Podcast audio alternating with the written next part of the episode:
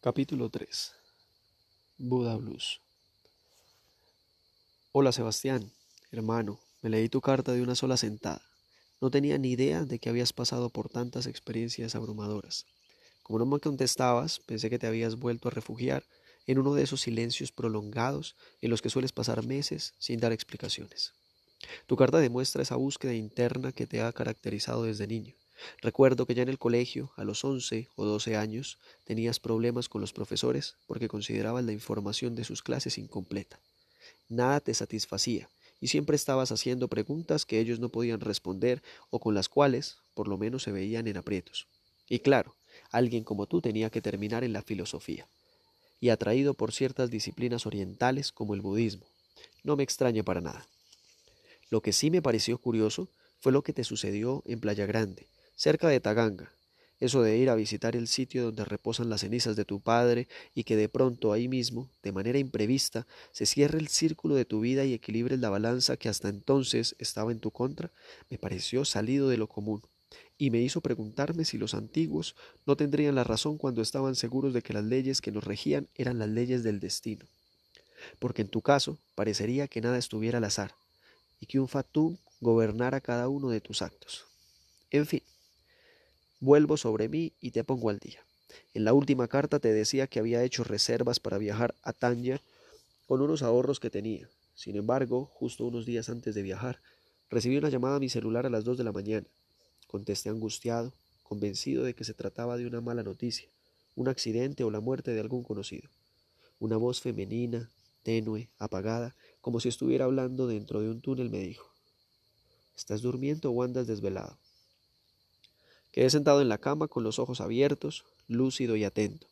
Era la voz inconfundible de Bárbara, triste, sin aliento, como si llamara desde un lugar muy remoto. Pero era su misma voz grave, honda, que tantas reminiscencias me traía en apenas dos o tres segundos. Procuré calmarme y no asustarla con actitudes intempestivas. Dije con la mayor naturalidad que pude. Estaba profundo, casi no escucho el timbre. ¿Y estás acompañado? ¿Estás ahí con alguien? No, estoy solo. Tengo todo empacado. ¿Te vas? Sí, creo que llegó el momento de moverme un poco. Se hizo un silencio largo. La sentí respirar por el teléfono, como si estuviera haciendo un gran esfuerzo para no echarse a llorar. ¿Qué te pasa? ¿Estás bien? Pregunté en el mismo tono para no ir a alarmarla y que saliera corriendo. No, no estoy bien. Me muero por verte, aunque sea una última vez. ¿Desde dónde me estás llamando? Desde un apartamento en Suba. Tendría que haberme ido ya, pero no estoy bien de salud y tengo que esperar unos días. ¿Estás sola? En el cuarto de al lado está mi hija. ¿Tienes una hija? ¿Por qué nunca me dijiste? La mantengo al margen de todas mis cosas. La cuida mi mamá y yo la sostengo a las dos. ¿Quieres que vaya ahora mismo? Sí, te necesito. No quiero que nos separemos así. Dame la dirección. No te vayas a venir en un carro porque aquí no hay dónde parquear. Llama un taxi. Copié en una tarjeta de lavandería la dirección que ella me dijo y le dije que ya iba para allá. Me lavé la cara y la boca, me eché un poco de desodorante, algo de loción en las mejillas y el cuello. Me vestí de afán mientras llamaba a una compañía de taxis para que me enviaran de afán el carro que estuviera más cerca de mi casa. A las tres de la mañana llegué a un callejón en Suba Rincón, un callejoncito peatonal con casa de ladrillo a ambos lados y encontré el número indicado. Por un segundo se me ocurrió que podría tratarse de una trampa que me estaba metiendo en la boca del lobo, pero no. La voz de Bárbara era sincera. Ese tipo de caídas en abismos de su conciencia las había visto antes, en dos o tres ocasiones, y daba la impresión de una mujer arrastrada por fuerzas subterráneas que no podía controlar. No alcancé a tocar el timbre cuando la puerta se abrió y ella se quedó en el umbral con una sudadera de nylon y un saco roto encima. Su rostro reflejaba muchas horas de insomnio y una alimentación deficiente. Estaba demacrada y un par de orejas la hacían ver más vieja. Di dos pasos, la abracé con fuerza, hundí mi nariz en su cuello y me embriagué con el dolor de su cuerpo que producía en mí efectos calmantes como si me inyectaran sedantes y todo el sistema nervioso central se relajara en cuestión de pocos segundos. Sentí que sus lágrimas me corrían por el cuello. Ven, entra, dijo ella cogiéndome de la mano y jalándome hacia adentro. Cerró la puerta y volvimos a abrazarnos entre besos y caricias. Esta vez sentí su cuerpo delgado y frágil, como si la hubieran clonado en una versión más pequeña y menos voluminosa. Nos sentamos en un sofá modesto que estaba en el rincón de un salón pequeño que hacía de sala comedor. La mantuve abrazada y dejé que los segundos pasaran. No quería iniciar la conversación porque temía comportarme como un novio celoso y me desgarraba que de pronto me diera por asumir un tono de interrogatorio policial. Así que preferí no decir nada y esperar que ella hablara. Al fin y al cabo, yo no había llamado. Tenía que verte, dijo Bárbara por fin. Escampado a mi abrazo y trenzando sus manos con las mías. ¿Estás enferma? En un par de días estaré bien. No es nada grave. Y otro silencio se impuso entre nosotros. Me di cuenta de que estaba intentando cobrar algo de aplomo para hablarme con absoluta sinceridad. A través de una cortina barata nos llegaba la luz polomiza de una bombilla eléctrica. Este mes no me llegó la regla. Me hice un examen y descubrí que estaba embarazada. Un error fatal, lo sé. Aborté ayer. Tomé aire. Se me había olvidado lo que era estar cerca de Bárbara. Si tuviera que usar una imagen para describírtelo, Sebastián, solo se me ocurre una. Estar caminando por un paisaje de indescriptible belleza y de repente sentir que te acabas de caer en un lodazal de arenas movedizas y que empiezas a hundirte sin tener de dónde agarrarte. Siempre usamos condón, aseguré con calma, para que no fuera a sonar el reclamo de un marido engañado. Quedé embarazada de otro hombre, Vicente, un español. Creí que era suficiente con usar pastillas, y no, me equivoqué. El tipo disfrutaba mucho viniéndose dentro de mí. Sí, las arenas movedizas me seguían succionando y sentí que me iba a morir ahogado. No dije nada para ahorrar fuerzas. Sabía que las iba a necesitar. Tengo que decirte la verdad, siguió diciendo ella sin soltarme las manos. El español estaba involucrado entre los apostadores de la ruleta rusa. Nos infiltramos para estar seguros del golpe que estábamos planeando. Lo mejor era estar cerca y que no fueran a sospechar nada. Por eso decidimos que convertirme en su amante era una estrategia infalible. Y no me vayas a preguntar si gozaba o no, porque sabes bien que sí, que al mismo tiempo yo disfrutaba de la situación, pero lo hacía porque sabía que lo iba a matar. Asentí. Si soltaba el aire que había guardado en los pulmones, tal vez lograba ganar algo de tiempo. Seguí buscando con los pies un apoyo para no hundirme del todo. Yo no vine a recriminarte nada. Entendí hace mucho que tú llevabas tu vida a tu antojo, y sin rendirle cuentas a nadie. Bárbara me agarró las manos con fuerza y me miró a los ojos de frente, sin bajarme la mirada ni una sola vez mientras me decía Me acosté con muchas personas, sí, pero solo te quería a ti. Nadie me trató nunca como tú. No puedo evitar que detrás de la mujer intensa y arriesgada haya una joven pobre y pueblerina que disfrutaba con la decencia de un hombre como tú, de buenos modales, inteligente, educado y de una dulzura que me desarmó desde el principio. Ya estaba cerca. Tal vez si aguardaba un poco más, lograría sacar la cabeza y salvarme. Al maestro lo admiré, lo respeté, pero jamás lo quise. Era un sentimiento de gratitud por haberme elegido para estar a su lado, pero era un hombre silencioso, amargado, egoísta, que tarde o temprano me hacía a un lado para disfrutar de su soledad. Contigo experimenté por primera vez la sensación de que era necesaria para alguien no solo por el sexo, sino porque mi compañía era indispensable y hacía feliz a ese alguien. Y quiero pedirte perdón. Quiero que sepas que te amo, que daría lo que fuera por quedarme a tu lado y que fueras el padre de mi hija. Bárbara se estremeció y me abrazó con fuerza. Su llanto callado me, me decía el cuello. Sentí que me apoyaba en piso firme y que por fin tomaba bocanadas de aire fresco que me salvaba la vida. Ahora fui yo el que la miró a los ojos con serenidad. Disparaste esa noche, ¿verdad? Cargué los revólveres de todos los participantes y dejé un arma y un cartucho de municiones para mí. Lo primero era eliminar a los guardaespaldas y a la gente de seguridad, que por fortuna no eran muchos. Luego, entre la contusión y el miedo, Teníamos que acorralar a los apostadores y dispararles en órganos vitales para estar seguros de no dejar sobrevivientes. Como lo supuse, la mayoría de los jugadores se amedrentó y no fue capaz de actuar según lo previsto.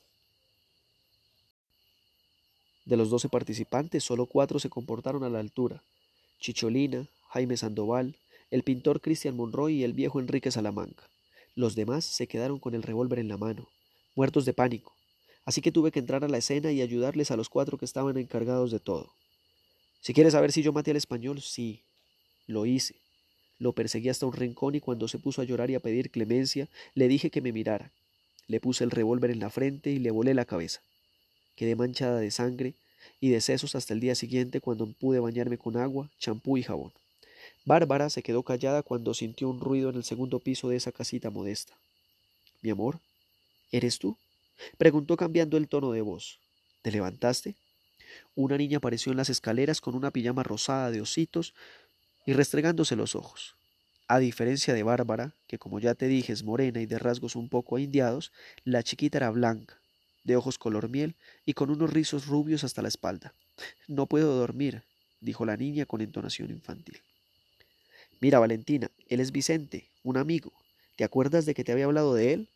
La niña terminó de bajar las escaleras, se paró frente a mí y me preguntó todavía con los ojos cerrados a medias.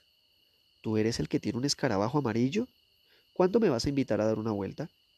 Cuando quieras. El escarabajo lo vendí, pero luego compro otro. Nos ponemos de acuerdo y listo. Bárbara se levantó y la cogió de la mano. Bueno, vamos a acostarnos. Mañana tienes colegio y tienes que levantarte temprano. Despídete de Vicente. Le di un beso en la mejilla y le dije con afecto que no sabía de dónde me brotaba un amor tan dulce y tan caluroso. Que duermas bien, corazón. La próxima vez traigo mi cacharro y nos vamos a comer un helado. La expresión cacharro la hizo sonreír y desapareció por las escaleras cogida de la mano de su mamá. Me quedé unos minutos solo en esa casa pequeña donde estaba el lado iluminado y diáfano de la vida de Bárbara. No sabía por qué me sentía tan atraído por esa mujer y su vida intensa y completamente salida de lo normal. Perdido entre mil disquisiciones que se me golpeaban en la cabeza, me dije que lo peor de una sociedad como la nuestra era que nos enseñaba a relacionarnos con la misma clase social, o hacia arriba, pero nunca nos incita a depositar nuestras amistades y nuestros afectos en clases sociales que estén por debajo. El clasismo lo aprendemos en la casa, en el colegio, en la publicidad, en las telenovelas, en el cine. Y uno de los puntos que más me gustaban de mi relación con Bárbara era que, ella me conectaba con ese otro país desolado y marginal que yo solo conocía por tratar tratados de sociología, encuestas y cifras institucionales. Mi educación y mi clase me habían esclaustrado y me había enseñado a observar dentro de lejos esa realidad caótica en la que hundían de mala manera la mayoría de mi gente, pero jamás me habían acercado a ella ni me habían incitado a compartir a su lado experiencias afectivas intensas y significativas. Bárbara bajó las escaleras e interrumpió esa cadena de pensamientos desordenados que conformaban un monólogo que siempre tenía la misma conclusión, que estaba enamorado y que esa mujer me fascinaba más allá de toda explicación. Es preciosa, dije al recordar a la niña y sus expresiones angelicales. Es hija del maestro, afirmó Bárbara sentándose de nuevo a mi lado. ¿Qué? ¿De Rafael? pregunté perplejo. Esto no lo sabe la organización. Yo me desaparecí durante el embarazo y tuve a la niña en otra ciudad. Luego la dejé con mi mamá y nadie se enteró. Ni siquiera el maestro. Siempre me dio miedo de que me la quitaran o que la involucraran en un mundo del que prefiero que se mantenga apartada. ¿Valentina es mi prima? Dije recordando de pronto que en efecto una rama de mi familia paterna era rubia, blanca y con los ojos claros. Lo que yo quisiera es que algún día fuera tu hija. Bárbara me abrazó y me besó. No sé cómo explicarte, Sebastián, la cantidad de sentimientos encontrados que esa situación me generaba.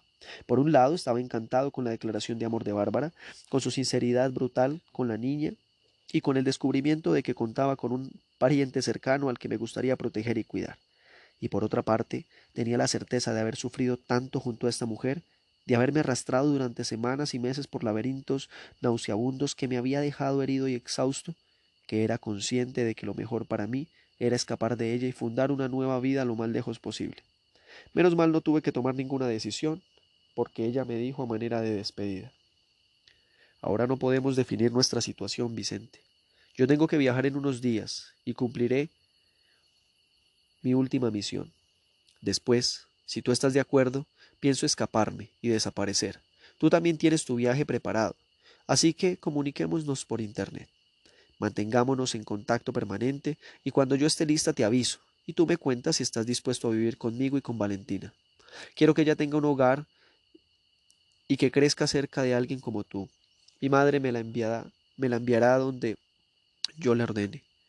Mientras tanto, tú vas organizando tu vida y tus ideas. Sé que necesitas tiempo para pensar una propuesta tan directa. Preferí guardar silencio, nos besamos una última vez, me puse de pie y le dije agarrándola por los hombros. Sabes bien mis correos electrónicos. Estaré pendiente de cualquier mensaje tuyo. Asegúrate de que a Valentina no le vaya a pasar nada. Te lo prometo, respondió ella con los ojos otra vez llenos de lágrimas. Te amo, Bárbara. No lo olvides. Afirmé estrechándola entre mis brazos. Luego abrí la puerta y salí al callejón con las fuerzas renovadas, como si esa cita clandestina me hubiera inyectado una extraña energía renovadora. Lo primero que hice al día siguiente fue cambiar el destino de mi viaje. Ya no quería irme tan lejos ni perderme entre barcos y trenes donde se hablara un sinfín de lenguas extranjeras. Quería estar fuera, sí, y descansar y representar lo que sería mi vida de allí en adelante. Pero esa visita a la casa familiar de Bárbara me hizo darme cuenta de que yo tenía un vínculo muy fuerte no solo con ella, sino ahora también con su hija, mi primita de seis años que era el único ser sobre el planeta que llevaba mi sangre. No querría gastarme la plata de modo irresponsable y después, cuando me llegara el mensaje de Bárbara, estar en la calle y sin saber cómo protegerlas, así que cambié el tiquete hacia Río de Janeiro, lo cual me costó una multa de cien dólares. Hablé con mis amigos de la fundación y ellos me contactaron con un funcionario de la sede brasileña que se encargaría de conseguirme un apartamento modesto a buen precio. Me pareció magnífico tomarme unas vacaciones, leer, ir a la playa, pero al mismo tiempo estar alerta y listo para recibir a mis dos mujeres, proponerles quizás a las dos acerca de la fundación en Río que me dejaban trabajar con ellos y que empezara de nuevo una nueva vida.